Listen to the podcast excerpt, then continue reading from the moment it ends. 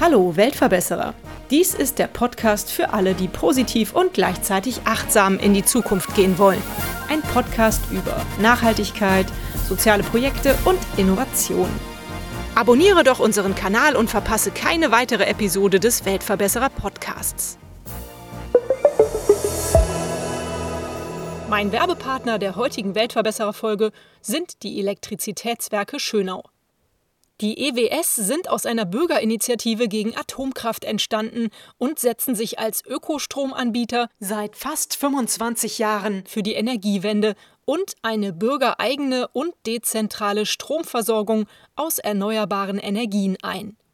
Ihr Motto lautet Nur gemeinsam können wir die Klimakrise meistern und die Welt verbessern.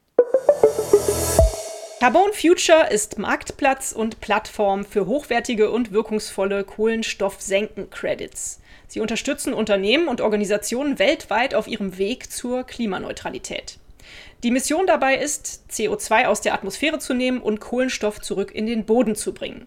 Bei mir im Interview sind heute Matthias Ansorge und Marcel Eichler von Carbon Future. Ihr zwei, wenn ich das so höre, dann werde ich ganz wachsam. Das hört sich eigentlich viel zu gut an, um wahr zu sein. Und in meinem Kopf blinkt dann direkt die rote Warnleuchte und sagt, oder die grüne Warnleuchte und sagt Greenwashing. Jetzt sorgt doch mal bitte dafür, dass die Warnleuchte ausgeht und erklärt mir, was ihr da macht, wie das funktioniert und warum das gut ist. Ja, da war jetzt ziemlich viel drin. Ich meine, um was es geht, ist Carbon Removal. Das heißt, äh, CO2 aus der Atmosphäre entfernen und dauerhaft irgendwo speichern. Und das ist das, was eigentlich jede, jede Senke, wie wir es nennen, tut. Irgendwo muss man CO2 aus der Atmosphäre entfernen und das CO2 muss irgendwie dauerhaft weggesperrt werden. Und da gibt es verschiedene Methoden, die das besser oder schlechter tun. Und auf was wir uns auf der Plattform in der, in der Breite fokussieren, wo wir alles anbieten, das ist Pflanzenkohle. Da kann ich gleich ein bisschen erklären, wie, wie das funktioniert. Aber die Plattform, wo, wo wir auch später noch dazu kommen, das genauer zu erklären, die ist senkenagnostisch. Das heißt, wir haben das so designt, das ganze Modell, dass eigentlich alle Arten von Senken, die wir jetzt so kennen, abbildbar sind auf, auf unserer Plattform und, und wir Credits erzeugen können. Vielleicht zur Pflanzenkohle ganz konkret, wie das da funktioniert. Die, die Sonne macht über, die, über die, die Photosynthese CO2 in die Pflanze. Es entstehen an verschiedensten Ecken äh, Pflanzenreste, irgendwelche Sachen, die man sozusagen benutzen kann, um das zu pyrolysieren. Pyrolysieren heißt äh, nicht verbrennen, sondern unter Sauerstoffabschluss quasi alles rauszumachen, was nicht Kohlenstoff ist, dass nur noch der pure Kohlenstoff übrig bleibt. Das ist eine exotherme Reaktion, wo die Wärme sozusagen von selber entsteht, da muss man nichts zuführen. Das hat, ist schon in der Pflanze. Und am Schluss bleibt Pflanzenkohle übrig und das ist quasi der pure Kohlenstoff. Das ist der Teil, wo wir CO2 aus der Atmosphäre genommen haben. Und jetzt muss man es noch irgendwo dauerhaft verbringen. Und das Schöne an der Pflanzenkohle ist, äh, das kann man in den Boden einbringen, zum Beispiel Landwirte. Das hat erstmal den Effekt, sobald man es in den Boden eingebracht hat, es ist sehr stabil da gebunden. Das heißt, es wird zwar auch zersetzt von, von Mikroorganismen, aber nicht, nicht so, wie wenn man Holz einfach rumliegen lässt, sondern es ist wirklich mindestens über 100 Jahre gespeichert, wenn nicht noch länger. Und es hat den positiven Nebeneffekt, dass es den Boden noch verbessert, wenn man es richtig anwendet. Also wenn der Landwirt es richtig macht. Das ist die Idee bei Pflanzenkohle. Und vielleicht ganz kurz zum Ergänzen. Die populärste Methode ist zum Beispiel Direct Air Capture. Da wird über eine Reaktion CO2 aus der, aus der Luft äh, rausgemacht und dann irgendwo in Island äh, weggepumpt. Das kann man sich auch vorstellen. CO2 rausmachen, speichern ist eine Methode. Und es gibt äh, noch Enhanced Weathering, beschleunigte Verwitterung. Da malt man Vulkangestein, zum Beispiel Basalt, da malt man sehr fein und bringt es aufs Feld aus. Und dieses Basaltgestein reagiert mit dem CO2 in der obersten Bodenschicht, aber auch zum Beispiel der Luft und bindet CO2. Das passiert in der Natur auch die ganze Zeit, wenn, wenn Berge verwittern. Bloß sehr langsam, indem man das fein malt, geht es sehr schnell. Das wäre auch eine Senkentechnologie. Und es gibt noch ein paar andere, müssen wir nicht alle erwähnen. Quintessenz ist, wir werden alle brauchen, um, um, um den Klimawandel irgendwie aufzuhalten oder zumindest auf das 1,5 Grad Ziel zu kommen. Mhm. Und ihr als Carbon Future, ihr verkauft diese Senken oder wie funktioniert das? Wir haben eine Plattform gebaut, wo man den ganzen Lifecycle dieser Senke von vorne vom Produzenten bis zur Anwendung, zum Beispiel von der Pflanzenkohle, aber bei anderen Senken eben egal, wo es persistiert wird, abbilden kann, so dass wir eine komplette Dokumentation von äh, der Senke haben. Das heißt, von diesen Kohlenstoffatomen eigentlich, von, die von A nach B kommen, so dass sie dauerhaft irgendwo weggebracht sind. Und diese Dokumentation zertifizieren wir mit Hilfe auch eines externen Zertifikats. Da kann Marcel bestimmt noch mehr dazu sagen.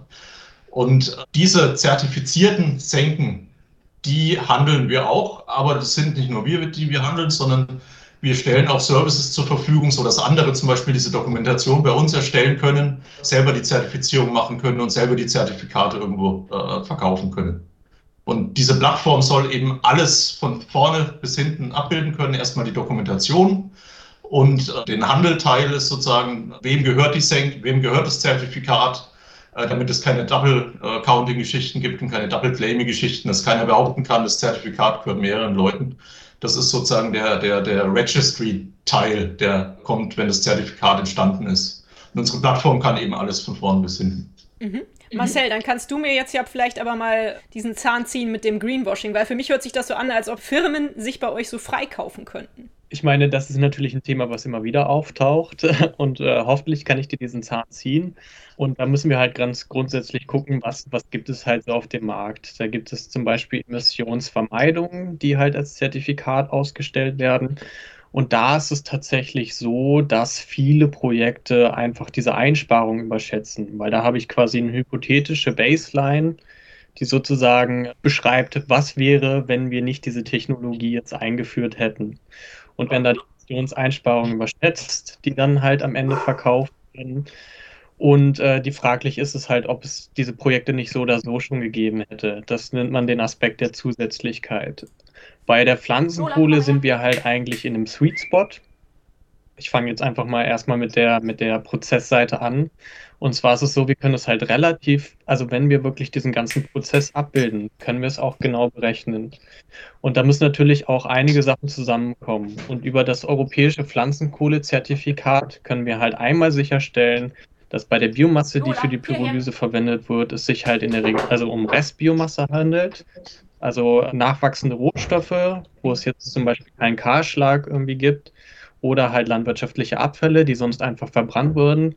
Also in der Stelle ist es sogar so, dass wir halt quasi den Nährstoffkreislauf schließen können. Dafür, dass wir Restmaterialien, anstatt sie einfach zu verbrennen, in Pflanzenkohle verwandeln, wieder in den Boden einbringen und dadurch unter Umständen, wenn man es halt richtig macht, das Bodenmilieu sogar verbessern. Das heißt, wir schließen an der Stelle einen Kreislauf und das EBC, wie gesagt, stellt halt sicher, dass bei diesem Inputmaterial sich es um mindestens kohlenstoffneutrales oder bei Abfallbiomasse sogar um, um Biomasse handelt, quasi, wo ich einen, einen positiven Effekt habe durch den geschlossenen Kreislauf. Dann wird halt der Prozess selber zertifiziert zertifiziert, alle Prozessemissionen, die halt anfallen, Transport, wenn ich die Anlage anfahren muss, werden entsprechend abgezogen von dem Senkenpotenzial der Pflanzenkohle und wir tracken dann halt noch bis zur Endanwendung zum Bauern ziehen da entsprechende Prozessemissionen für Transport, Umverpackung ab.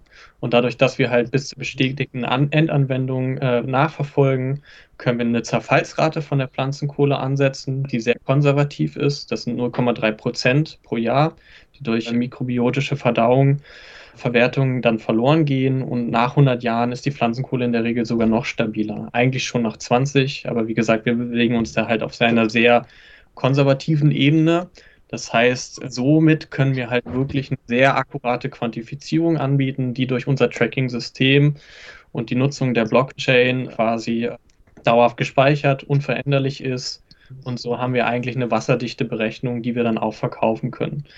Auf der Anwenderseite, die Firmen, also die innovativen Unternehmen, mit denen wir halt dann auch zusammenarbeiten, die sowas kaufen, in der Regel ist es so, wenn ich ein Zertifikat für 3 Euro kaufe, klar, dann kann ich mich vielleicht damit freiwaschen und habe keinen Anreiz, meine eigenen Emissionen zu reduzieren. Aber wir bewegen uns halt in Bereichen von 100, 120 Euro pro Tonne CO2.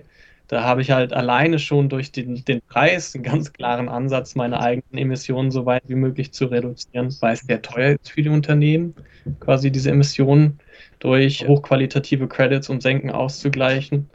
Und selber gucken wir natürlich auch, dass halt solche Käufe und vor allen Dingen, wenn es größere Mengen sind, eigentlich auch mit entsprechenden Reduktionsbemühungen einhergehen. Also dass das Unternehmen halt ein eigenes Treibhausgasbilanz erstellt hat und dass halt auch entsprechende Reduktionsbemühungen vorhanden sind bereits. Hört sich gut an. Wenn ich nicht gedacht hätte, dass ihr Weltverbesserer wärt, hätte ich euch nicht in diesen Podcast eingeladen. Aber ich muss ja auch mal zwischendurch mal kritische Fragen stellen. Ohne kommen wir hier nicht weg. Kein Problem. Und ich, gerade wenn man Credits kauft, sollte man immer diese kritischen Fragen stellen und eigentlich genau gucken, was passiert da, wo kommt es her und warum ist das eine günstiger als das andere. Und es ist halt einfach so, dass es, dass es auf Design, Implementation der Projekte ankommt. Wie wird es berechnet? Und dann gibt es natürlich auch bei vielen Projekten soziale, ökonomische Faktoren, die halt einbezogen werden sollte. Und eigentlich, wenn man sowas macht, sollte man, oder wäre zumindest mein Wunschdenken, sich immer genau angucken, was kaufe ich da eigentlich. Mhm. Vielleicht kommen wir noch mal auf die Grundidee zurück. Matthias, wann hast du äh, Carbon Future gegründet und was war so deine Idee, als du da dich hingesetzt hast und gesagt hast, hier muss was geschehen? Also erstmal, ich habe es nicht alleine gegründet. Wir sind vier Gründer. Das sind einmal ich, dann noch der Hannes Junginger, Hans-Jörg Lerchenmüller und Andreas Hölzel. Und die Grundidee, die liegt schon eine Weile zurück. Die ist auch nicht unbedingt von uns, sondern von Hans-Peter Schmidt. Ja, der arbeitet beim Ithaka-Institut. Das ist der Erfinder des EBC, des European Biochar äh, Certificate. Also das ist dieses dahinterliegende Zertifikat, das wir bei der Pflanzenkohle benutzen, wo all diese Sachen, was Marcel gerade erklärt hat, quasi äh, drinstehen. Und der hat sich schon länger damit beschäftigt und hat aber sozusagen zwar sich darüber Gedanken gemacht und hat erkannt, dass man eigentlich irgendwie eine, eine digitale Plattform braucht, um den Kohlenstoff zu tracken. Also die Idee ist eigentlich, dass man nicht nur diese Pflanzenkohle trackt, sondern dass man eigentlich alles Kohlenstoff, äh, was, was wir so als Menschen aus der Atmosphäre holen und irgendwo verbringen, eigentlich irgendwo digital tracken muss. Und da kam er dann auf, auf unseren anderen Gründer Hans-Jörg Lerchenmüller zu. Der hat sich schon länger mit Pflanzenkohle beschäftigt. Und Hans-Jörg Lerchenmüller ist wiederum ein Nachbar von Hannes Junginger. Und der ist auf ihn zugekommen, weil der Hannes Junginger sich mit Finanzprodukten auskennt, weil er in der Bankenbranche ist, unterwegs war, vor Future.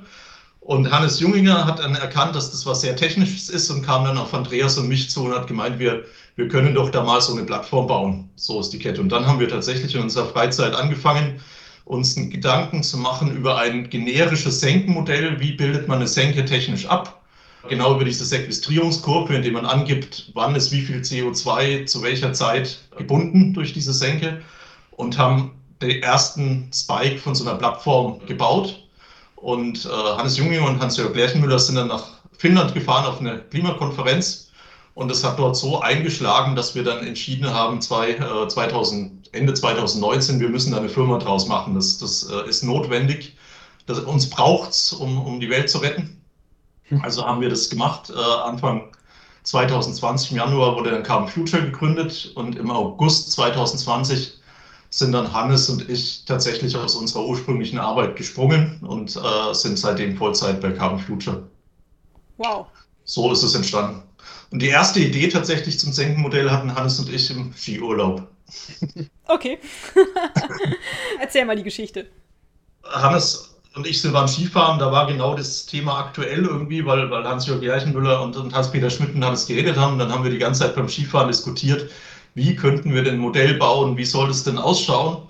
Und dieser erste Entwurf, den wir quasi die ganze Zeit beim Skifahren da in uns rumgetragen haben, das ist tatsächlich auch das Modell, das immer noch in der Plattform äh, drin ist. Und bisher hat es für alle Senkenarten, die wir so abbilden können, auch getaugt. Sehr schön. Da merkt man mal wieder, wenn man Urlaub macht und abschaltet, kommen einem häufig die besten Ideen. wenn ich das jetzt richtig verstanden habe, ist das so, dass es für die Zukunft einfach nicht reicht, wenn wir CO2 einsparen, auszuscheiden, sondern dass wir einfach mittlerweile auch CO2 aus der Atmosphäre rausnehmen müssen und das irgendwie wieder wegschließen müssen. Ansonsten kriegen wir das nicht mehr hin, unsere Welt zu retten. Ist so, oder? Es gibt ja die verschiedenen Modelle, ja. sage ich mal, auch unter anderem vom IPCC, also dem Weltklimarat, veröffentlicht werden. Und bei dem 1,5 Grad Ziel ist, also es gibt immer verschiedene Szenarien, die dann auch vorgeführt werden. Und für das 1,5 Grad Ziel kommen wir eigentlich nicht mehr ohne Negativemissionen aus.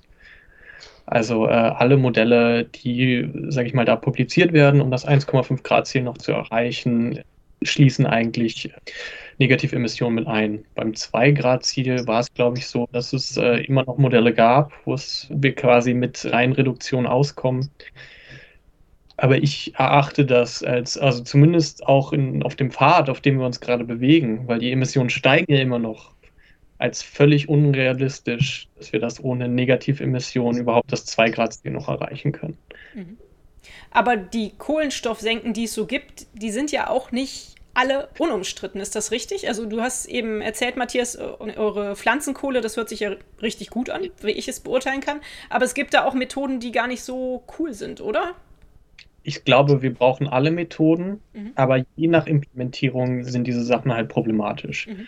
Bei Direct Air Capture, ich glaube, das prominenteste, wie gesagt, was es so gibt, was halt auch viel beworben wird und wo viel Marketing gemacht wird, da ist eigentlich das Hauptproblem, dass diese Filter extrem viel Energie brauchen. Das funktioniert zum Beispiel in Island sehr gut, wo ich die Geothermie nutzen kann, aber das funktioniert halt nicht an Orten quasi, wo ich einen großen externen Energiezuschuss äh, habe, wo eigentlich aber kein, sage ich mal, reiner Grünstrom verfügbar ist. Und äh, da ist es tatsächlich so, wenn man das, äh, sage ich mal, großflächig ausbauen will, müssten wir erstmal das Energieproblem lösen. Momentan ist es ja so, dass unser Energiebedarf eigentlich noch gar nicht gedeckt ist durch äh, grüne oder nachhaltige Energieträger. Ähm, und bei diesen energieintensiven Technologien muss man halt gucken, okay, gibt es da einen Standort, wie gesagt, wo ich energieautark den CO2-Entzug durchführen kann oder äh, befinde ich mich jetzt in einem Stromnetz, wo es, wo es eigentlich einen Überschuss an grünen Strom gibt? Und Energie ist ja auch sehr umkämpft mit anderen Technologien wie Wasserstoff. Das ist zum Beispiel auch sehr energieintensiv, Wasserstoff als Speichermedium aufzubereiten. Das sind natürlich halt wirklich dann an der Stelle problematische Fragen mit so einer Technologie. Dann gibt es halt natürlich die naturbasierten Speichertechnologien wie Wald zum Beispiel. Das nennt sich Managed Carbon Sinks da habe ich halt ein, bei Aufforstung zum Beispiel, dass sich der Kohlenstoff innerhalb der ersten 30 Jahre aufbaut und dann muss ich natürlich auch sicherstellen, dass er halt gespeichert bleibt. Und was da problematisch ist, ist eigentlich, dass ich schwer voraussagen kann, was passiert dann in einem Speicher. Äh, habe ich ähm, politischen Wandel innerhalb von 30 Jahren, der sagt, wir brauchen mehr, äh, wir müssen Holz stärker nutzen und dann wird der Wald abgeholzt oder habe ich einen Waldbrand? Das können ja auch unverschuldete Sachen sein. Und es ist halt schwer eigentlich zu garantieren, dass dieser Kohlenstoff, und der muss ja eigentlich dauerhaft gespeichert bleiben, Permanenz nennt sich das, auch dauerhaft gespeichert bleibt. Weil wenn ich jetzt Kohlenstoff speichere, aber in 30 Jahren wieder äh, in der Atmosphäre ist, dann habe ich quasi eigentlich nur kurzfristig was gewonnen, aber nicht langfristig irgendwie die Erderwärmung beeinflusst. Das gleiche ist für, für äh, Humusaufbau zum Beispiel. Wenn ich halt meine landwirtschaftlichen Praktiken ändere, kann ich halt äh, den Kohlenstoffgehalt im Boden, vor allen Dingen in der Humusschicht, deutlich erhöhen. Aber ich muss halt diese Praktiken auch beibehalten und dafür sorgen, dass dieser Kohlenstoff auch konstant gespeichert bleibt. Das ist das Problem mit den Managed Carbon Sinks. Und wie gesagt, mit den technologischen Aspekten, es gibt noch BECS, äh, Bioenergy, Carbon Capture and Storage. Äh, da muss man halt vor allen Dingen bei der Landnutzung gucken. Sind es jetzt, wie gesagt, kommt die Biomasse aus Cascaded Use, nennt man das. Also ist es auch Restbiomasse, die äh, quasi übrig bleibt nach mehreren Verwertungsschritten. Oder nutze ich dafür extra Land und baue irgendwie Mais an? Zur energetischen Verwertung. Also das ist halt die Frage. Es gibt ja auch noch andere äh, Environmental Impact Factors, nennt sich das, wie zum Beispiel Diversität, Bodenversauerung, Meeresversauerung. Und ich muss immer gucken, wie wirkt sich das aufs gesamte System aus? Wie ist die Landnutzung? Konkurriert das mit anderen Nutzungsformen? Und ich glaube, alle Projekte machen Sinn, alle Projekte sind unter Umständen richtig, aber es kommt immer auf die Implementierung an und wie wirkt es sich halt auf, auf das gesamte System aus. Genau, ich wollte vielleicht nur kurz ergänzen, dass wir selbst auch noch äh, ein, White Paper haben, wo, wo äh, drin wie wir uns das vorstellen und Minimalstandards. Das heißt, ein Aspekt von, den ganz, von der ganzen Geschichte ist, wir wollen einerseits zwar CO2 aus der Atmosphäre äh, äh, entfernen, also senken, schaffen, dabei aber nicht die Welt anderweitig zerstören. Das heißt, diese Technologien sollen auch in anderen Hinsichten niemandem schaden, in sozialer Hinsicht, in ökologischer Hinsicht, in allen, allen Aspekten Mhm, verstehe, ist ja auch sinnvoll. Also passt ihr im Endeffekt auf, was das für Kohlenstoffsenken sind und was die für Auswirkungen haben. Und ihr passt aber auch auf, an wen ihr die verkauft, richtig? Was sind das für Leute, die zu euch kommen? Wer kann zu euch kommen und bei euch Kohlenstoffsenken kaufen? Also es kommt immer drauf an. Vielleicht sage ich dazu was. Ich glaube, ich bin nämlich näher an der Seite äh, als der Matthias. Oft sind es halt Unternehmen, die schon höhere Gewinnmargen haben, ganz klar. Und dann sind es halt äh, zum Beispiel, ich habe jetzt ein Softwareunternehmen im Kopf, die haben ähm, relativ stringent irgendwie ihre eigenen Emissionen berechnet und wollten dann quasi ihre Sockelemissionen ausgleichen, haben dafür zum Beispiel eine Gruppe an der Universität beauftragt, um zu gucken, startet mal ein Projekt und guckt, welche, welche Credits sollen wir jetzt im Markt kaufen und die sind dann auf uns zugekommen. Und in einem zweiwöchigen Projekt habe ich halt unsere Methodik, unser ganzes System vorgestellt und dann haben wir im Endeffekt auch die Credits verkauft, damit die Firma ihre Sockelemissionen ausgleichen kann. Und das war, hat alles noch in einem Rahmen von einem größeren Nachhaltigkeitsprojekt stattgefunden. Also das sind so eigentlich, das äh, ist ein Szenario, was ich oder was wir uns natürlich wünschen. Klar gibt es Unternehmen, die da halt nicht so stringent sind an der Stelle. Was wir generell eigentlich ausschließen, ist Senken unter, an Unternehmen zu verkaufen, die halt Kohlenstoffspeicher zerstören mhm. und durch den Kauf quasi von Kohlenstoffspeicher ähm, dann sagen, okay, das ist jetzt kompensiert. Also wir würden kein Geschäft, sage ich mal, was die Rechtfertigung der Zerstörung einer Kohlenstoffsenke, wie zum Beispiel Erdöl, damit rechtfertigt, dass sie halt eine neue Senke über Pflanzenkohle geschaffen hat. Mhm. Weil wir vertreten ganz klar die Leitlinie, die Senken, die wir haben, die intakt sind, die müssen auch intakt bleiben. Mhm. Das ist zum Beispiel, wo wir grundsätzlich eigentlich eine Linie ziehen. Und dann gucken wir natürlich individuell in den Gesprächen, gibt es einen Reduktionspfad, wie, wie läuft das? Also was ich an der Stelle auch sagen muss, wir arbeiten halt auch mit Wiederverkäufern zusammen. Äh, anderen Unternehmen, die unsere Credits kaufen und in eigene Portfolios äh, einmischen, mit anderen Zertifikaten zum Beispiel. Äh, ein Unternehmen hatten halt einen relativ coolen Ansatz, die quasi äh, Negativemissionen zusammenmischen und dann in ihrem Portfolio Credits zu einem günstigeren Preis anbieten, weil zum Beispiel auch äh, Zertifikate auf Ausforstungsprojekten drin sind. Mhm. Aber man dann zumindest sagen kann, okay, wir bieten halt euch diesen günstigeren Preis an, wo Pflanzenkohle oder hochwertige Credits mit drin sind. Mhm haben halt ein Auswahlverfahren für ihre eigenen Projekte auch, was ich mir zum Beispiel dann auch angeguckt habe und gesagt habe, ich bin mit eurer Methodik äh, d'accord an der Stelle, finden wir gut. Die haben sich unsere Methodik angeguckt und dann trifft man sich halt auf der Ebene, dass man sagt, ja, so kann man zusammen Business machen. Wie viel kostet denn sowas? Und kann ich jetzt auch als Privatmensch sozusagen, wenn ich, ich habe zum Beispiel geplant, nächstes Jahr würde ich ganz gerne in den Herbstferien einmal wieder fliegen. Ich bin Ewigkeit nicht geflogen und ich habe schon deswegen ein schlechtes Gewissen. Kann ich mir dann bei euch einen Credit kaufen und sagen, okay, jetzt habe ich mich da zumindest irgendwie freigekauft? Kannst du machen. Das ist äh, halt teuer für dich als Privatperson. Wie viel kostet es denn? Auf der Plattform bieten wir momentan Preise an für 100 Euro pro Tonne CO2 mhm. plus äh, Mehrwertsteuer. Also als Privatperson ist man dann schon bei 120 Euro eigentlich. Und wenn du halt einen Flug nach Indien hast, dann äh, hin und zurück äh, bist du halt schon im 200, 300, 400 Euro Bereich. Vielleicht muss man dazu sagen, eigentlich kannst du auf unserer Plattform was kaufen. Wir sind aber tatsächlich ausverkauft bis Ende des Jahres. Oh. Das heißt, wenn man äh, dort schaut, äh, gibt es dort gerade nichts.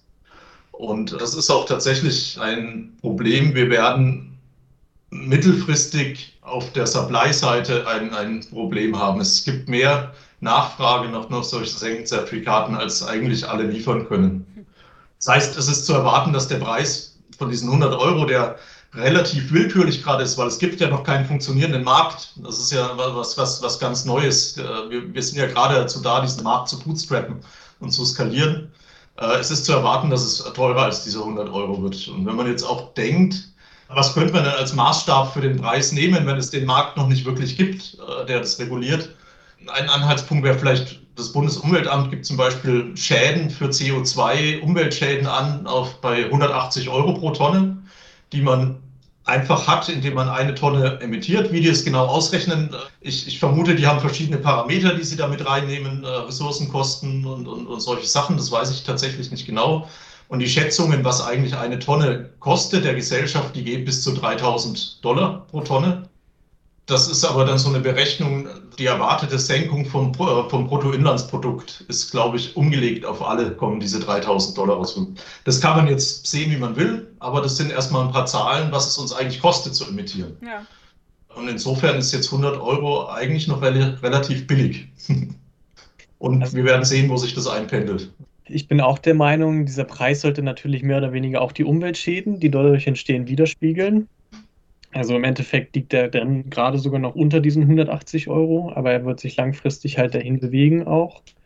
Dann kommt halt dazu, okay, für was kann man diese qualitativ hochwertigen Credits auch verkaufen, zu welchem Preispunkt und natürlich, was muss bei den Herstellern und Farmern ankommen, damit Pflanzenkohle halt richtig und auch breitflächig angewendet werden kann.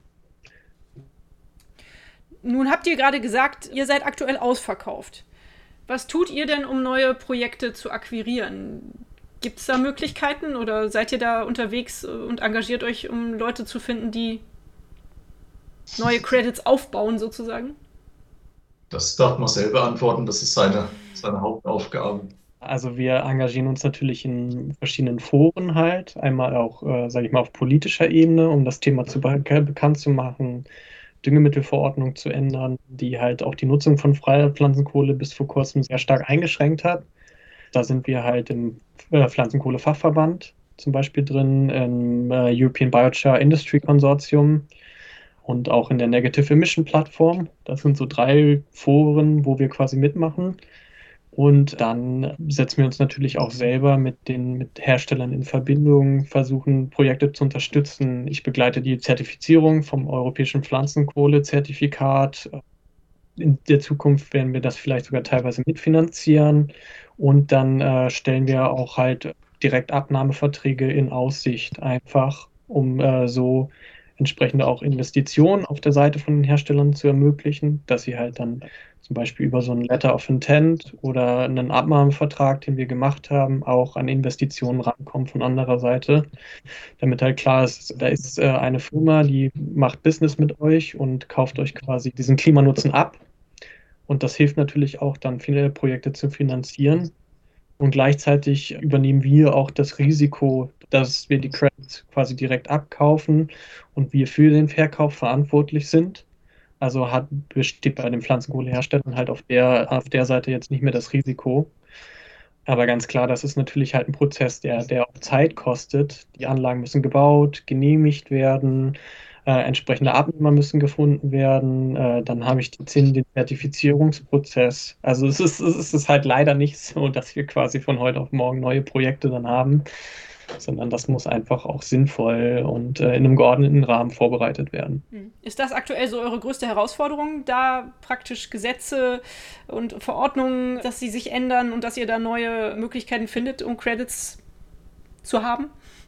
Ja, ich würde sagen, das ist einer unserer großen Herausforderungen. Mhm. Vor allen Dingen, was mir persönlich auch ein Anliegen ist für die Zukunft, ist, dass Klärschlamm zum Beispiel pyrolysiert werden kann. Mhm ein Problem mit äh, Phosphormangel in der Landwirtschaft.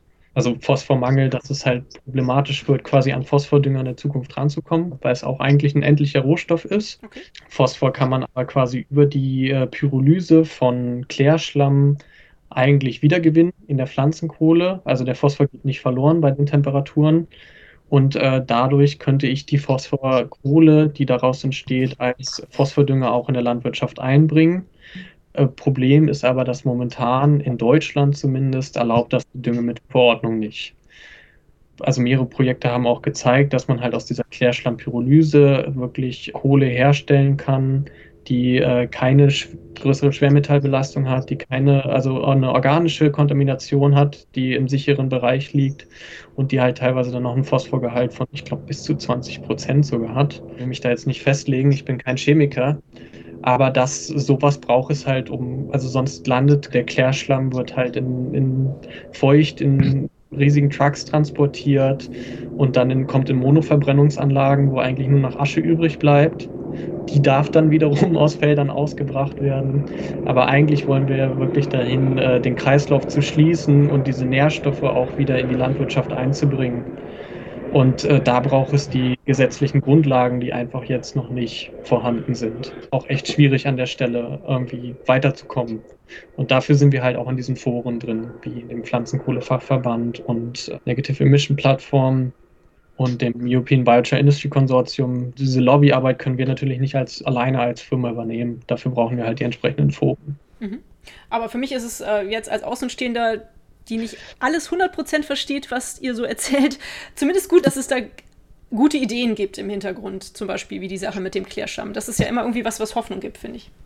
Vielleicht noch als Ergänzung, ich meine, das ist sozusagen diese, diese Lobbyarbeit, die ist natürlich eher was Langfristiges, weil die Gesetzgebung, die ist langsam und bis das dann mal kommt, haben Futures wirklich angetreten, einen Klima-Impact zu haben. Das heißt, wir sind darauf ausgelegt, wir wollen tatsächlich einen relevanten Anteil an solchen Senken haben, damit man auch die Auswirkungen merkt. Damit ist es mit 4000 Tonnen oder so natürlich nicht getan. Das ist gar nichts fürs Klima. Und die Hauptaufgabe, die wir jetzt natürlich haben, ist das zu skalieren. Das heißt, wir brauchen ein brutales Wachstum, um in zwei, drei Jahren auf die Megatonne zu kommen und dann in Richtung Gigatonne abzubiegen. Und das eine und alles ist natürlich die, die, Finanzierung vom Supply. Das heißt, äh, die Senkenproduzenten müssen finanziert werden. Und da brauchen wir gute Ideen, wie man so macht und auch die Zusammenarbeit mit Banken und, und Finanz, äh, entsprechende Finanzinstrumente aufzubauen und um den Markt zu bootstrappen. Und gleichzeitig wollen wir natürlich auch nur Projekte eigentlich aufnehmen, wie gesagt, Mindeststandards entsprechen. Und auf der ökologischen Seite quasi das äh, Do-No-Harm-Prinzip weiterhin erfüllen. Mhm. Matthias, ist das das, was ihr auf eurer Homepage mit der Richtungsumkehr des Geldes meint, wenn du sagst, dass die Produzenten der Kohlenstoffsenken, also dass die halt das Geld kriegen müssten eigentlich? Also man kann es natürlich jetzt noch gen genereller formulieren. Eigentlich äh, hat die Welt bisher Geld damit verdient, äh, fossile Energien zu verbrennen. Und alle Wertstoffketten, die wir eigentlich kennen, laufen immer darauf hinaus. Und genau die Geldströme müssen wir eigentlich umdrehen. Man muss damit Geld verdienen können, CO2 aus der Atmosphäre rauszunehmen in Zukunft. Und wenn uns das gelingt, dann, dann, äh, dann hätten wir sehr viel erreicht. Ne? Mhm. Ja, korrekt. Vielleicht kann einer von euch beiden mir noch mal ein Beispiel geben für eine Kohlenstoffsenke, wo auch vielleicht die Oma von nebenan versteht, was da getan wird. Ja, also vielleicht erzählt ihr einfach mal vom Bauer äh, Schmitz, der das und das macht, damit eine Klimasenke ähm, entsteht. Ja, also vielleicht könnt ihr da noch mal so ein Beispiel bringen. Ist das möglich oder ist, geht das gar nicht so? Das kann ich gerne tun. Das ist zum Beispiel halt, äh, sagen wir mal, eine x-beliebige Pyrolyseanlage, die Pflanzenkohle. Pyrolyse, damit fängt schon an. Das genau. versteht ja keiner. Pyrolyseanlage ist quasi, es ist keine Verbrennung, sondern ist äh, eine thermische Umwandlung unter Sauerstoffabschluss. Das heißt, äh, das Material wird nicht vollständig verbrannt, sondern ähm, am Ende entsteht da halt äh, Pflanzenkohle und alle, also quasi alles, was, was nicht der Kohlenstoff ist, gast aus, wird thermisch verwertet, aber ich habe jetzt keine vollständige Verbrennung. Und dann entsteht eine Kohle, die halt äh, stabile Kohlenstoffstrukturen hat, die sehr äh, persistent sind und nicht zerfallen innerhalb der nächsten 100, vielleicht sogar 1000 Jahre. Vielleicht könnte das ein Chemiker noch besser erklären, aber ich hoffe, das war jetzt einigermaßen verständlich. Chemiker würde es vielleicht noch komplizierter erklären, kann ich mir vorstellen. Aber was passiert dann zum Beispiel mit dieser Energie, mit der, mit der thermischen Energie, die bei der Teilverbrennung entsteht? Das wird dann hoffentlich ja. auch irgendwo genutzt, oder? Das ist, ist eine Sache, die wichtig ist und die durch auch das, äh, durch das europäische Pflanzenkohlezertifikat sichergestellt wird. Die Energie muss genutzt werden. Entweder halt die Wärmeenergie, die zum Beispiel ein Nahwärmenetz äh, angeschlossen ist, oder zur Trocknung verwendet wird.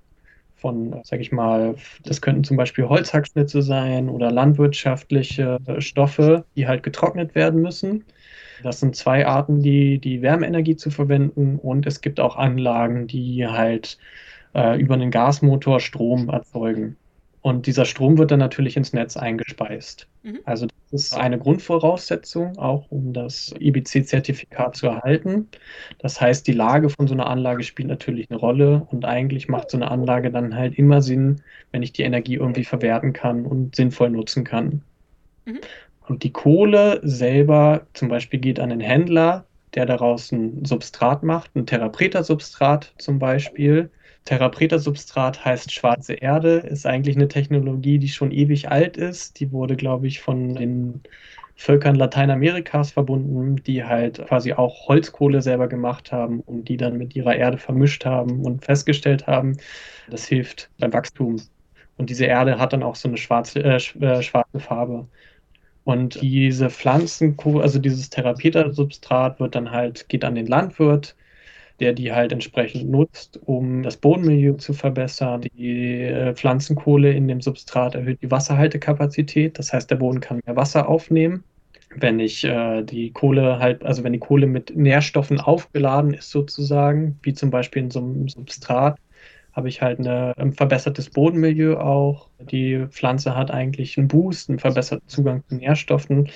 Also wenn ich die Kohle richtig anwende, kann das auch das Pflanzenwachstum sogar verbessern beziehungsweise den Ertrag erhöhen.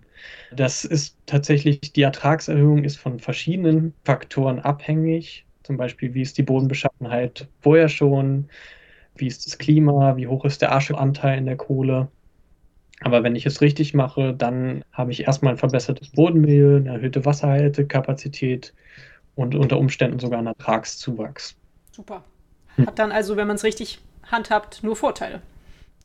Eigentlich schon. Also was mir halt noch einfällt, was vielleicht auch wichtig ist, mhm. wie gesagt, dass äh, man Pflanzenkohle halt auch als Materialanwendung nutzen, äh, als Materialanwendung nutzen kann, zum Beispiel in Zement teilweise sogar als Sandersatz, was halt mittlerweile auch ein Rohstoff ist, der knapp wird. Also den Sand, den man für Zement nutzen kann.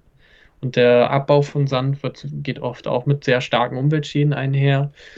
Und dadurch, dass man halt durch die Pyrolyse und den Prozess auch, ähm, sage ich mal, die, die, die Art des Materials bestimmen kann, wie groß es ist, was für Oberflächenstrukturen es hat. Ich habe eine unheimliche, äh, unerschöpftes Potenzial, was Materialanwendung angeht vielleicht auch den Ersatz halt von, von Gütern, die eben umweltschädlich abgebaut werden. Ja, super. Vielleicht stelle ich die Frage nochmal an dich, Matthias. Wie ist denn so das Feedback? Ich habe so das Gefühl, ihr leistet da unglaubliche Pionierarbeit und seid sehr engagiert in allen möglichen politischen und was auch immer Gremien. Wie ist das Feedback auf eure Idee und auf eure Firma? Durchwegs natürlich, ja, das braucht man unbedingt. Das ist das Hauptfeedback was natürlich immer wieder vorkommt, weil es relativ neu ist. Man muss immer wieder erklären, was ist denn jetzt eine Senke? Was ist denn jetzt der Unterschied zu dem ganzen, ganzen Vermeidungsmarkt, den es doch eh schon gibt? Und da denke ich, aber es, es, steht immer öfter in der Zeitung, so dass die Leute das jetzt auch wissen, aber wir müssen natürlich auch aufklären, was ist denn da der Unterschied, was ist das? Und was natürlich auch das Feedback oft ist, ist genau die Frage, ja, ist es denn harmlos? Ist das überhaupt gut? Ist das nicht auch wieder Greenwashing? Muss man nicht zuerst den Kapitalismus beseitigen, bevor man damit anfängt? die, die Fragen, die äh, muss man natürlich an, beantworten. Aber insgesamt ist das Feedback, ja, wir müssen das tun. Äh, es gibt keine Alternative. Ja, da habe ich ja genau die richtigen Fragen gestellt, außer die nach dem Kapitalismus war ich ja genau dabei. Kann man denn sagen, eure große Vision, die dahinter steht, ist tatsächlich diese Richtungsumkehr des Geldes, von der du vorhin schon gesprochen hast? Die Vision ist erstmal, den Klimawandel auf äh, mindestens die 1,5 Grad zu begrenzen oder so zu begrenzen, dass, dass äh, es keine Ultra-Auswirkungen auf die Menschheit gibt. Dem ist alles untergeordnet. Es ist nur die Idee sozusagen, wie kommt man dahin? Und das äh, genau, was ich gerade über den Kapitalismus gesagt habe, den Kapitalismus abzuschaffen, das wäre jetzt naiv. Und die Geldströme umzudrehen, das ist tatsächlich was, was dazu führen könnte, dass das funktioniert. Insofern ist das jetzt nicht die Vision, die Geldströme umzudrehen, sondern es ist eher das Mittel zum Zweck. Verstehe. Ich stelle meinen Interviewpartnern eigentlich immer die Frage in einer äh, schönen Geschichte, die sie erzählen können, die mit ihrem Projekt zusammenhängt. Irgendwas total Verrücktes oder was sehr in Erinnerung geblieben ist, weil es sehr herzerwärmend war oder dergleichen. Habt ihr eine Geschichte zu Carbon Future, die ihr erzählen könnt? Das ist eine schwierige Frage. Eine Sternstunde oder so fällt mir jetzt nichts ein, wo ich dachte, das ist ja besonders. Aber was ich immer sehr, sehr quasi schön finde, ist tatsächlich zu den Produzenten zu fahren, die die Pflanzenkohle hinzustellen, sich diese Anlagen anzugucken mhm. und die Pflanzenkohle auch mal anzufassen und zu schauen, was für Pioniere eigentlich auf der Seite sind, die ja diese, diese Anlagen äh, erstmal konstruieren müssen. Das sind ja keine Holzkohlemeier-Beiler, wie man es früher kannte, sondern es sind richtig technische Anlagen, äh, damit da kein Methan rauskommt und das alles effizient ist.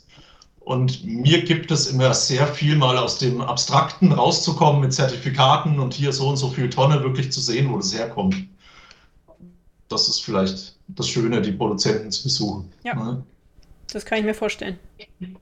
Also ich finde auch eigentlich interessant, dass es halt, gesagt, diesen einen Aspekt gibt, wo man wirklich irgendwie äh, vor Ort zu den Partnern hinfährt und guckt, was passiert da eigentlich. Also das Greifbare in der Landwirtschaft. Und andererseits äh, unser ähm, Geschäftsführer zum Beispiel, der ist jetzt auch bei der COP gewesen. Also es geht quasi von wirklich on the ground bis ähm, zu, zu diesen hochpolitischen Foren, sage ich mal. Und äh, eigentlich äh, ist jetzt bei uns an der Schnittstelle alles vertreten. Sehr interessant auf jeden Fall. Ja. Macht dich denn, lieber Marcel, dieser, dieser Job glücklich? Äh, fühlst du dich wohl mit deiner Aufgabe? Also ich meine, Matthias, du hast den Laden gegründet, du musst damit glücklich sein, aber wie sieht es bei dir aus, Marcel? Also ehrlich gesagt, äh, das ist mehr oder weniger auch das, was ich studiert habe. Ich komme halt aus dem Bereich Ökobilanzierung. Mhm. Äh, und äh, ich, ich könnte mir jetzt eigentlich keinen Job vorstellen, der besser zu mir passt. Schön. Es ist äh, natürlich ein sehr schönes Gefühl, äh, was zu machen, was, was irgendwie erstmal dem entspricht, was man gelernt hat. Und äh, natürlich dieses Gefühl von, okay, da gibt es was, was äh, es vorher noch nicht so gab. Ich komme jetzt nicht austauschbar vor, wie zum Beispiel innerhalb einer großen Organisation und ich kann quasi meinen eigenen, habe meinen eigenen Fußabdruck innerhalb der Projekte, innerhalb der Firma und es äh, fühlt sich halt so an, als würde ich was Sinnvolles tun. Mhm. Ja. Daher kann ich mich nicht beschweren. Meine Zuhörerinnen finden ja wahrscheinlich dieses Projekt auch total super, so wie ich, und möchten vielleicht helfen und möchten auch was tun. Was kann man denn tun, um euch zu helfen oder bei euch mitzuwirken? Natürlich, wenn man jetzt CEO von irgendeiner Firma ist, dann kann man mal mit seinem Nachhaltigkeitsmanager reden und sagen, macht mal was äh, Gescheites und kein Greenwashing, kauft richtige Zertifikate. Mhm. Aber das werden die wenigsten sein. Sonst ist es tatsächlich kommunizieren, sich schlau machen. Äh, es ist, muss einfach im Gespräch bleiben, dass wir sowas brauchen und, und Carbon's Future ins Gespräch bringen. Das ist wahrscheinlich uns am meisten geholfen. Selber kaufen als Privatperson ist schön, aber das erwarten wir jetzt gar nicht unbedingt, um uns damit zu helfen. Es ist eher das ganze Ding bekannt zu machen, dass man das überhaupt braucht, weil es natürlich immer noch nicht alle wissen, dass wir Senken einfach brauchen und dass es da jemanden gibt, der das auch tut. Ja, das stimmt. Genau, also der Bekanntheitsgrad ist äh, vor allen Dingen eigentlich das, was wichtig ist. Und das ist jetzt nicht nur auf Käuferseite so, sondern überall da, wo eigentlich Potenzial ist, wo es zum Beispiel halt Biomasse gibt, die einfach in Monoverbrennungsanlagen anlandet, äh, bei auch ähm, Abfallwirtschaftsunternehmen, also kommunale Abfallbetriebe, so, da gibt es zum Beispiel auch großes Potenzial für Pyrolyseanlagen und halt Kreisläufe zu schließen und irgendwie noch einen Wertstoff daraus zu machen, der halt Kohlenstoffverhalten eingebracht werden kann. Sag ich mal, wenn dieses, wenn die Awareness da wäre überall. Und das wäre super für uns. Also wir wollen halt mehr Projekte starten. Es ist wichtig, bekannt werden und äh, gucken, wo, wo lassen sich Projekte sinnvoll realisieren. Ja. Idealerweise natürlich auch in der Lokalpolitik. Man bekommt es ja ganz oft nur, dass wieder eine neue Verbrennungsanlage gebaut wird, anstatt einer Pyrolyseanlage. Und wenn die Leute da mal informiert sind, dass es eigentlich viel bessere äh, Technologien gibt, dann geht man auch mal zum Gemeinderat und sagt, äh, kümmert euch mal darum, da was Richtiges hinzustellen. Weil so eine Verbrennungsanlage, die steht dann halt erstmal 20, 30 Jahre, bis die aufhört zu verbrennen. Ich denke, wenn da viel Awareness da ist auf, auf der Lokalebene, das hilft natürlich auch, das Ding groß werden zu lassen. Mhm. Das musst du mir jetzt aber nochmal kurz erklären. Also man könnte jede Verbrennungsanlage gegen eine Pyrolyseanlage ersetzen? Nicht jede Verbrennungsanlage und nicht alles, was aus, aus solchen Pyrolyseanlagen rauskommen, ist natürlich dann auch irgendwie benutzbar oder so. Aber zum Beispiel eine Biogasanlage oder sowas könnte man ganz einfach durch eine Pyrolyseanlage ersetzen, statt einfach das Biogas zu verbrennen. Mhm eigentlich muss aller Kohlenstoff, der irgendwo greifbar ist, anstatt ihn zu verbrennen und in die Luft zu pusten, muss man ihn irgendwann versuchen zu persistieren. Mhm. Das ist, muss der Hauptgedanke sein. Und wenn irgendjemand was baut, wo, wo Energie eigentlich verbrannt wird, muss man immer sagen, äh, Moment mal, gibt es da nicht eine Lösung, wo ich den Kohlenstoff einfach in den Boden bringen kann oder irgendwo wegsperren kann, anstatt ihn einfach in die Luft zu bringen. Es ist ja tatsächlich nicht nur also in der Landwirtschaft so, sondern Pflanzenkohle eignet sich halt auch für Materialanwendungen. Also es gibt ein riesiges, unerschlossenes Feld eigentlich. Und man muss halt wirklich eigentlich schon auf lokaler Ebene anfangen zu durchdenken, wie, ja, wie sind äh, die Wertstoffkreisläufe, was das organische Material geht und was können wir da verbessern. Mhm. Nun kommt die Frage, die ich auch jedem in diesem Podcast stelle. Fühlt ihr euch als Weltverbesserer? Also ich will es mal so sagen, die, die, Vision, die wir haben, die führt auf jeden Fall dahin. Ich würde die Frage gerne in zwei Jahren nochmal beantworten. Alles klar, das ist jetzt eine Verabredung. Also die, die Mengen, die wir jetzt machen, die, die helfen dem Klima noch nicht. Mhm. Aber natürlich fühlt es sich so an für mich, dass wir schon einfach was Gutes tun und was Gutes bootstrappen. Insofern würde ich ja schon Ja sagen, aber natürlich haben wir noch keinen Impact. Insofern ist die Frage eigentlich für mich noch nicht beantwortbar. Mhm. Verstehe. Wir sind noch in der Beweisphase. Was müsste denn eurer Ansicht nach passieren, damit die Welt besser wird, wenn ihr drei Dinge benennen dürft? Du darfst anfangen, Matthias. Ich glaube, den einen Punkt haben wir schon ganz arg besprochen. Ich glaube, diese ja. Awareness, dass die Leute sozusagen sehr viel bewusster mit unserer gesamten Umwelt in allen Aspekten, es geht ja nicht nur ums CO2, es geht eigentlich um alle Ressourcen, die wir verbrauchen, so dass eigentlich immer man im Hinterkopf hat, dass man mit Ressourcen zu tun hat und die möglichst optimal verwendet und danach nicht zum Müll deklariert, sondern wiederverwendet. Mhm. Sozusagen dieser Nachhaltigkeitsgedanke in allen Dingen, die wir so tun, wenn der fester verankert wäre, das würde die Welt einfach ein Stück besser machen. Marcel? Ja, also ich glaube, die Welt wäre besser, wenn es zum Beispiel diese, diese Begrifflichkeit Müll nicht gäbe, weil eigentlich ist alles ein Wertstoff, der irgendwie genutzt, wiederverwendet werden kann. Also wie wir quasi auch auf äh, unsere Ressourcen gucken, wie wir sie wahrnehmen, mhm. weil wir leben immer auf dem Planeten mit endlichen Ressourcen. Zweiteres, das ist jetzt aber meine persönliche Meinung, ist auf jeden Fall äh, auch der Gedanke von Suffizienz. Ich glaube halt nicht, dass wir unsere Umweltprobleme nur durch technologischen Fortschritt in den Griff kriegen, sondern dass es halt auch einfach äh, ein, eine Veränderung an einen Wandel geben muss, wie, wie gehen wir erstmal mit unseren Ressourcen um und dass es halt auch ein, ja, die Idee von Genügsamkeit wieder populärer werden muss. Also es, es, es macht zum Beispiel keinen Sinn, wenn wir einfach nur den Individualverkehr auf Elektroautos umstellen, aber, sage ich mal, die Masse an Verkehr sich nicht insgesamt reduziert. Aber wie gesagt, das ist an der Stelle meine persönliche Meinung. Und äh, ich glaube halt auch, äh, umweltschädliche Subventionen abzuschaffen, ist einfach was, was, also wenn wir, sage ich mal, in diesem Wirtschaftssystem bleiben, das wir momentan haben, dann müssen wir halt gucken, dass, wie gesagt, ich auch Sachen subventioniere, wo die halt dazu beitragen, dass sich der Geldfluss umkehrt. Mhm. Ähm, und das äh, funktioniert halt nur, wenn ich halt äh, Projekte finanziere, die halt irgendwie sich positiv auf die Umwelt auswirken und Subventionen für andere Projekte, die halt nicht so sind, äh, abschaffe. Dieser Geldfluss muss halt auch auf politischer Ebene umgekehrt werden. Mhm. Momentan ist es alles zählt ins BIP rein und ich finde, das ist ein ganz grauseliger äh, Faktor eigentlich, weil äh, BIP als Indikator, also das Bruttoinlandsprodukt, zählt halt auch eigentlich jede Wirtschaftsleistung mit ein, die sich negativ auf unser Umfeld und auf unser zukünftiges Leben auswirkt. Ja, das müsste sich ändern auf jeden Fall.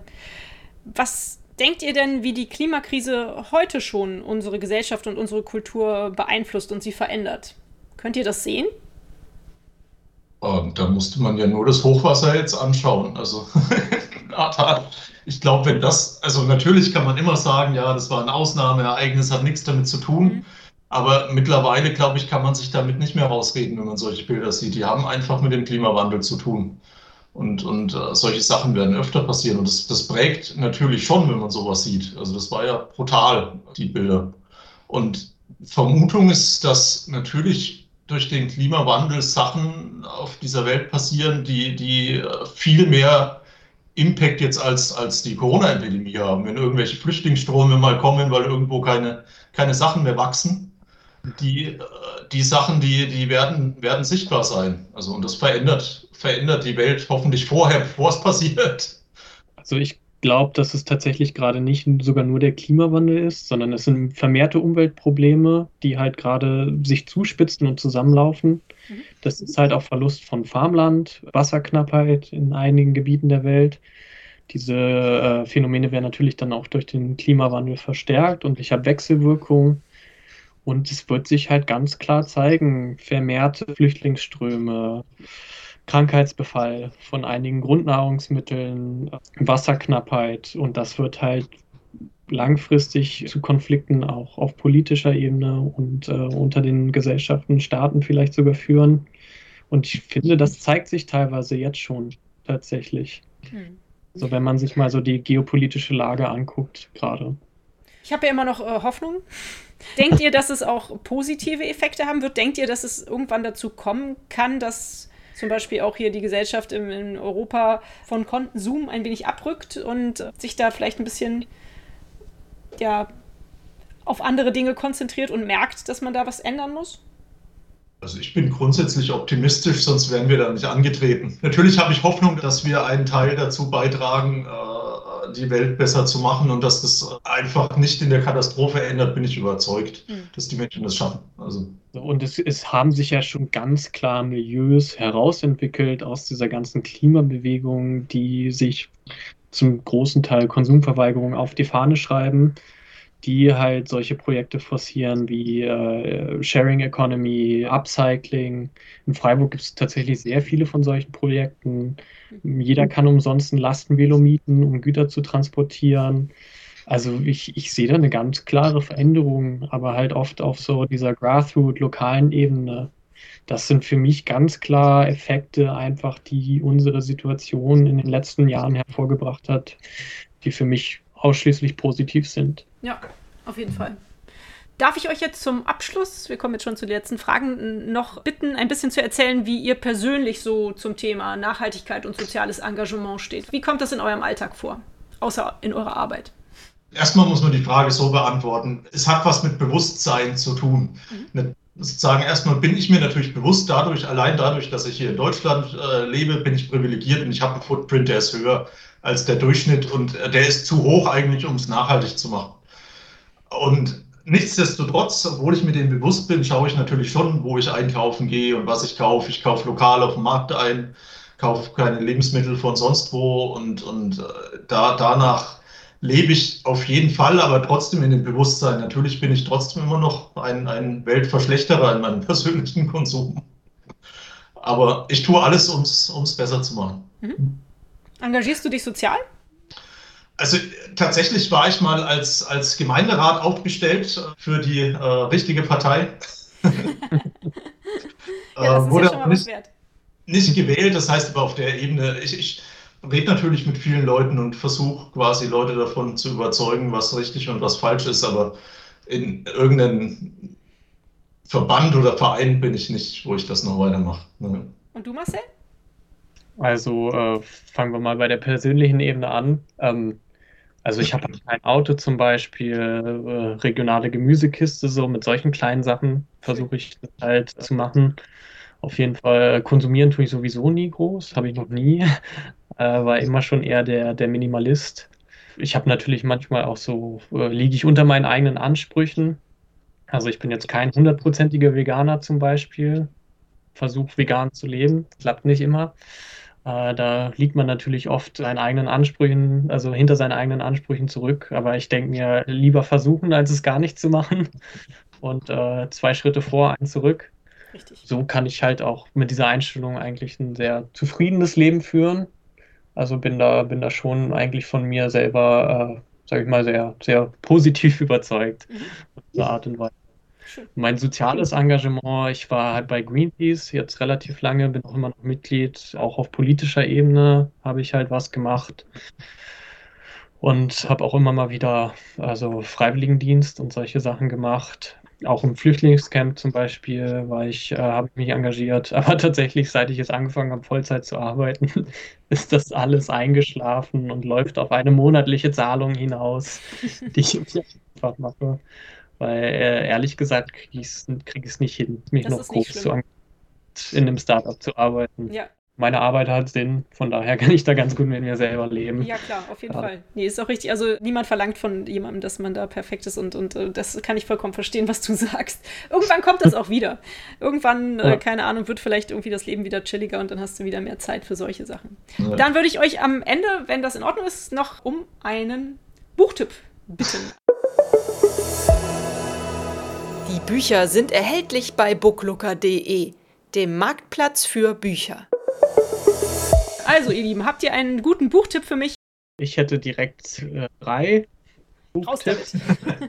ähm, das ist einmal, ich weiß leider nicht, wie es auf Deutsch heißt, Silent Spring. Auf jeden Fall ein Buchtipp, also Klassiker, auch für alle Leute, die sich halt äh, für Nachhaltigkeit und Umweltschäden interessieren. Dann auf jeden Fall Limits to Growth vom Club of Rome. Und zu Pflanzenkohle selber gibt es ein Buch, was kurz äh, vor kurzem veröffentlicht wurde. Burn heißt das, wo es tatsächlich um die Nutzung von Pflanzenkohle zum Klimaschutz geht. Cool. Das sind meine drei Buchtipps. Das muss für mich mitlangen. Bei mir ist es tatsächlich so, dass ich, wenn ich zum Lesen komme, dann lese ich zusammen mit meinem Sohn oder lese ihm was vor. Und ich glaube, das sind jetzt nicht unbedingt die Bücher, die. Wie alt ist dein Sohn? Meiner ist acht, vielleicht. Der ist zwölf. Ja. Das letzte war Sams. Okay. da gibt es von dir leider diesmal keinen Buchtipp. Ist nicht das schlimm. Macht. Marcel hat das ja kompensiert sozusagen. Genau. Ich danke euch ganz herzlich für die Zeit, für dieses tolle Interview, für dieses spannende Thema, was ihr mir da näher gebracht habt. Ich finde das super cool und ich kannte ehrlich gesagt noch nicht besonders viele Kohlenstoffsenken. Mir hat das unglaublich viel gebracht, mit euch zu sprechen und ich bin ganz glücklich, dass es so Leute gibt wie euch, die sich für so dieses Thema, für dieses wichtige Thema so engagieren. Macht weiter so und ja, wir bleiben in Kontakt und ich sage bis bald. Vielen Dank. Ja, danke. Schön. Vielen Dank. Tschüss. Tschüss. Und euch vielen Dank fürs Zuhören. Wie immer findet ihr natürlich alle Informationen und Links zu diesem Projekt in den Show Notes. Hat es euch gefallen? Fühlt ihr euch inspiriert, bewegt? Habt ihr Verbesserungsvorschläge für mich? Dann schreibt mir gerne. Auch die E-Mail-Adresse findet ihr in den Show Notes. Abonniert doch den Weltverbesserer Podcast, dann verpasst ihr keine Episode mehr. Teilt, liked und kommentiert diese Folge des Weltverbesserer Podcasts. Ich würde mich sehr freuen. Vielen Dank dafür und bis bald, eure Birte.